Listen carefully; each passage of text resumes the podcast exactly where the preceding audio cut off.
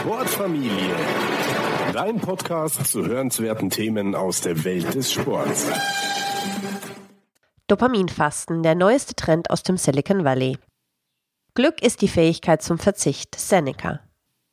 Vereinfacht lässt sich sagen, dass unser Belohnungssystem zwei Arten von Neurotransmittern hat. Diejenigen, die uns helfen, das zu genießen, was wir haben, und diejenigen, die uns motivieren, das zu verfolgen, was wir wollen. Zur ersten Gruppe gehören Neurotransmitter wie Serotonin, Oxytocin, Endorphine und Endokannabinoide. Sie wecken die Freude an Essen, Sonne, körperlicher Aktivität, Sex und sozialen Kontakten. Innerhalb der anderen Gruppe der Neurotransmitter gibt es einen klaren Anführer, Dopamin. Wenn du das starke Bedürfnis nach einem Donut spürst oder zum Handy greifst, um Instagram zu überprüfen, ist das Dopamin die treibende Kraft dahinter. Nach der Lektüre dieses Artikels wirst du die Kraft dieses Neurotransmitters besser verstehen und erfahren, wie dir das Dopaminfasten, der neueste Trend im Silicon Valley, helfen kann. Du wirst lernen, dass diese Zusammenhänge nicht neu sind und dass die Stoiker schon vor 2000 Jahren etwas Ähnliches empfohlen haben. Die Kraft des Dopamins. Dinge außerhalb unserer Reichweite können nicht konsumiert, sondern nur begehrt werden. Etwas in der Ferne zu erreichen erfordert Zeit und Anstrengung. Unsere Vorfahren wussten, dass es nicht ausreicht, die Antilopen in Höhlen nur zu malen. Sie brauchten auch Motivation, um auf die Jagd zu gehen, sich fortzupflanzen oder neue Territorien zu erobern. Und Dopamin ist das Molekül dieser Motivation, sozusagen der Treibstoff unserer Träume. Ohne Dopamin würden wir uns gar nicht erst anstrengen. Im Gegensatz zu dem, was viele glauben, erzeugt Dopamin keine Lust, sondern Verlangen oder noch genauer gesagt Vorfreude. Es wird dadurch die Möglichkeit von etwas Neuem ausgelöst, eine neue Mahlzeit, ein neuer Partner oder ein neues Auto. Wenn derselbe Stimulus jedoch häufiger wiederholt wird, lässt das Gefühl der Neuheit nach. Die Zukunft wird zur Gegenwart und kein Dopamin wird mehr ausgeschüttet. Das ist der Grund, warum wir selten mit dem zufrieden sind, was wir bereits haben.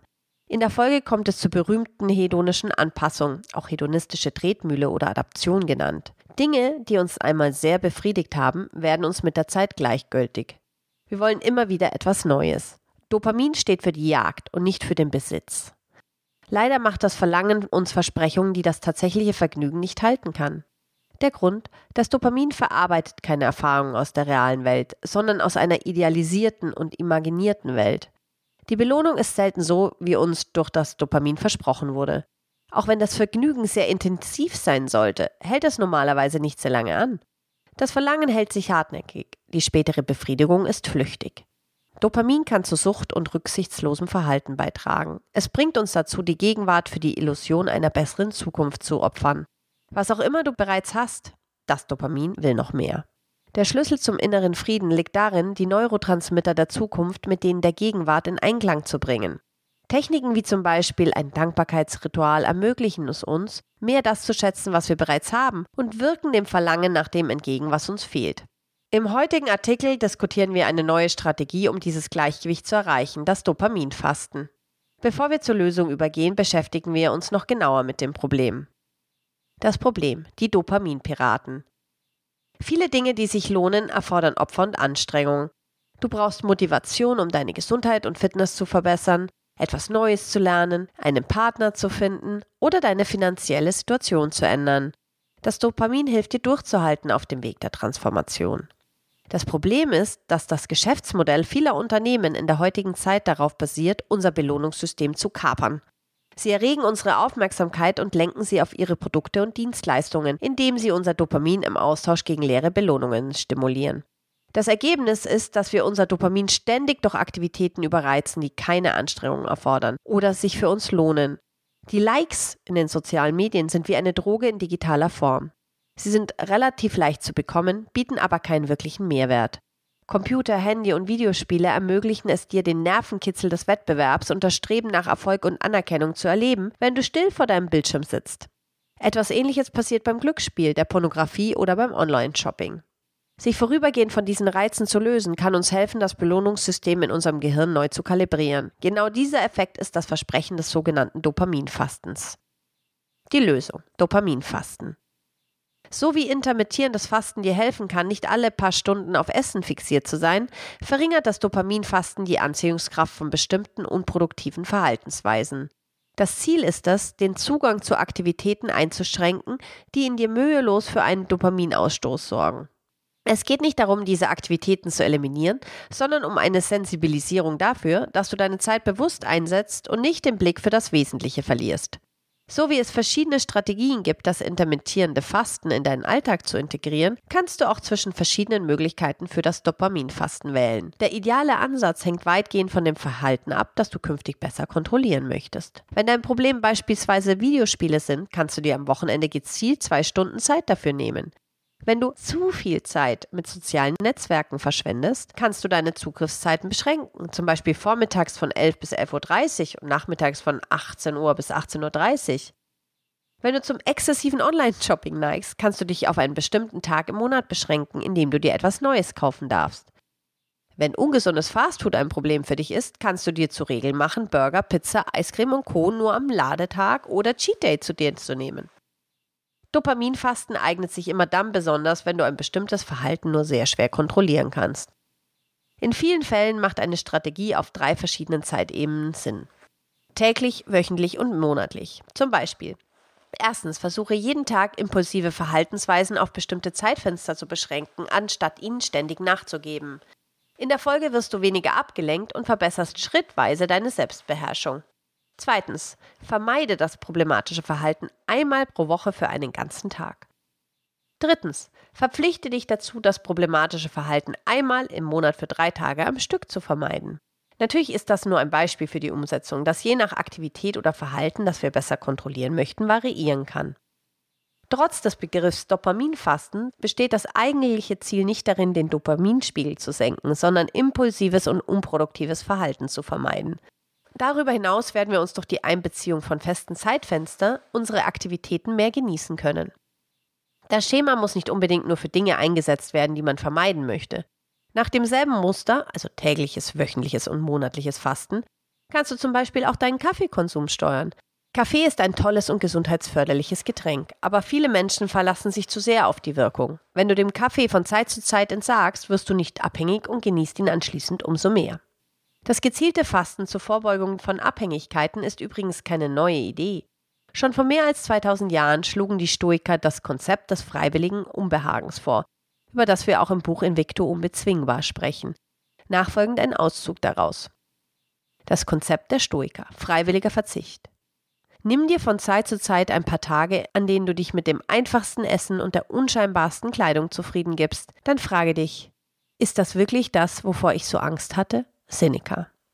Im Gegensatz zu anderen philosophischen Richtungen ermutigten die Stoiker ausdrücklich dazu, die schönen Seiten des Lebens zu genießen. Sie warnten aber auch vor den Gefahren eines ausschweifenden und luxuriösen Lebensstils. Es ist leicht, sich darin zu verheddern und dadurch die persönliche Freiheit und Seelenruhe zu verlieren. Eine ihrer Strategien für ein ausgeglichenes Leben bestand darin, vorübergehend und freiwillig auf Annehmlichkeiten zu verzichten. Das schließt auch Bestandteile unseres Alltags ein, die wir als essentiell für unser Glück erachten. Die Praxis des freiwilligen Verzichts bringt eine Vielzahl von Vorteilen mit sich. Die wichtigsten sehen wir uns jetzt näher an. Du wirst stärker. Die Stoiker wussten, dass das, was uns ab einem gewissen Maß schädigt, in der richtigen Dosierung auch stärker machen kann. Dieses Konzept nennt man Hormesis. Es stellt eines der Grundprinzipien der Biologie dar.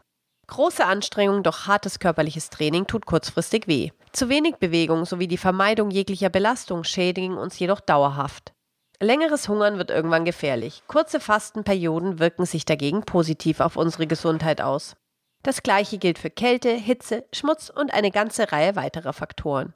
In der richtigen Dosierung stärken sie uns. Was von der modernen Wissenschaft heute durch Studien bestätigt wird, ahnten die Stoiker bereits vor sehr langer Zeit. Die Gesundheit vieler, geschwächt durch übermäßigen Luxus und Komfort, wird durch das Exil gestärkt, was sie dazu zwingt, ein einfacheres und lebendigeres Leben zu führen. Musonius Rufus. Der Nutzen wirkt sich nicht nur physisch, sondern auch psychisch aus. Wir gewöhnen uns schnell an unsere Komfortzone. Wir vermeiden es, etwas zu tun, was uns Angst oder Unbehagen bereitet. Die Konsequenz? Mit der Zeit wird unsere Welt immer kleiner. Routine und vertraute Wege bestimmen unser Leben. Der Ausweg besteht darin, unsere Komfortzone häufiger zu verlassen und stattdessen Zeit in Lern- oder Wachstumszonen zu verbringen. Wir sollten an Paracelsus denken. Die Dosis macht das Gift. Übermäßiger Konsum ist genauso schlecht wie exzessive Selbstkasteiung. Wir müssen uns nicht ständig unwohl fühlen und uns permanent Stressfaktoren aussetzen. Es ist richtig, lebensbedrohlichen Gefahren aus dem Weg zu gehen. Der goldene Mittelweg besteht darin, sich schrittweise und unter Berücksichtigung der individuellen Fähigkeiten, Unbequemlichkeiten und stressigen Situationen auszusetzen. Kurz zusammengefasst. Je mehr wir freiwillig aushalten, desto weniger leiden wir im Ernstfall. Menschen, die sich in guten Zeiten abhärten, ertragen Krisen besser. Wenn wir merken, wie unser Körper und Geist stärker werden, gewinnen wir Selbstvertrauen. Wir halten aus, was vor kurzem noch unmöglich schien. Du verringerst die Abhängigkeit. Angst entsteht oftmals aus der Furcht, das zu verlieren, was wir besitzen. Wenn wir aber für eine vorübergehende Zeit ohne das Leben, was wir für unentbehrlich halten, verringert sich diese negative Emotion. Zu Zeiten Senecas und Epiktets war das Glück besonders unbeständig. Wenn man die Gunst des Herrschers verlor, war das Eigentum in Gefahr, mitunter drohte sogar die Verbannung auf eine weit entfernte Insel. Um die Angst vor Armut und Exil zu überwinden, empfahlen die Stoiker regelmäßig für eine bestimmte Zeitspanne wie ein armer Mensch zu leben. Auf diese Weise erkannten sie, dass das, was sie fürchteten, bei weitem nicht so schrecklich war. Die Folge, sie genossen ihr Leben und waren freier von Angst. Wenn du dich daran gewöhnst, zeitweise zu fasten, wirst du dich weniger vor einem leeren Magen oder Hunger fürchten. So kannst du wandern gehen, ohne dir Sorgen zu machen, gleich einen Schwächeanfall zu erleiden, wenn gerade keine Verpflegung verfügbar ist. Tatsächlich kann es sogar schön sein, nicht ständig überlegen zu müssen, was und wo man als nächstes isst. Das gleiche gilt für Kälte, ein weiterer Stressfaktor, über den die Stoiker nachdachten. Diejenigen, die sich am meisten davor schützen, haben die größte Angst davor. Sowohl Seneca als auch Musonius Rufus empfahlen daher, sich von Zeit zu Zeit bewusst der Kälte auszusetzen oder gewisse Strecken barfuß zu laufen. Viele Studien zeigen, dass beide Verhaltensweisen unsere Gesundheit verbessern. Grundsätzlich brauchen wir weniger, als wir denken, und je weniger Dinge oder Schutz wir benötigen, desto freier sind wir. Dieses freiwillige Aushalten von unangenehmen Dingen lässt uns auch das Wesentliche mehr wertschätzen. Für ein gutes Leben braucht es nicht viel. So verlieren mögliche Schicksalsschläge ihre furchteinflößende Wirkung, denn wir können auf viel Überflüssiges verzichten. Du weißt mehr das zu schätzen, was du bereits hast. Wenn du auf etwas, das dir Freude macht, vorübergehend freiwillig verzichtest, weißt du es anschließend viel mehr zu schätzen. Nach einer Fastenzeit schmeckt ein Apfel großartig. Nach einiger Zeit in der Kälte bist du dankbar für deine warme Wohnung. Entbehrung intensiviert den Genuss. Gerstenbrei oder eine Kruste aus Brot und Wasser ist kein besonderes schmackhaftes Essen, aber nichts macht uns mehr Freude als die Fähigkeit, selbst das zu genießen und das Gefühl, etwas erreicht zu haben, das uns niemand vorenthalten kann, nicht einmal ein unfairer Schicksalsschlag. Seneca. Jedes Mal, wenn etwas Gutes oder Schönes neu in unser Leben kommt, erleben wir eine Kurzzeit der Freude. Einige Tage später kehrt wieder Normalität ein. Unsere anfängliche Begeisterung ist weg. Ein vorübergehender Verzicht wirkt hier wahre Wunder. Plötzlich sind wir wieder froh über das, was wir haben. Im Alltag fehlt uns oftmals der Abstand, um zu erkennen, welches Glück wir haben. Freiwilliger Verzicht kann dafür sorgen, dass wir dankbarer sind. Die Quellen zu allen erwähnten Studien sowie alle Grafiken und weiteren Informationen zum heutigen Artikel findest du auf fitnessrevolutionäre.de oder du schaust einfach in die Show Notes zu dieser Folge, wo du einen direkten Link zum Beitrag findest. Sportfamilie. Dein Podcast zu hörenswerten Themen aus der Welt des Sports.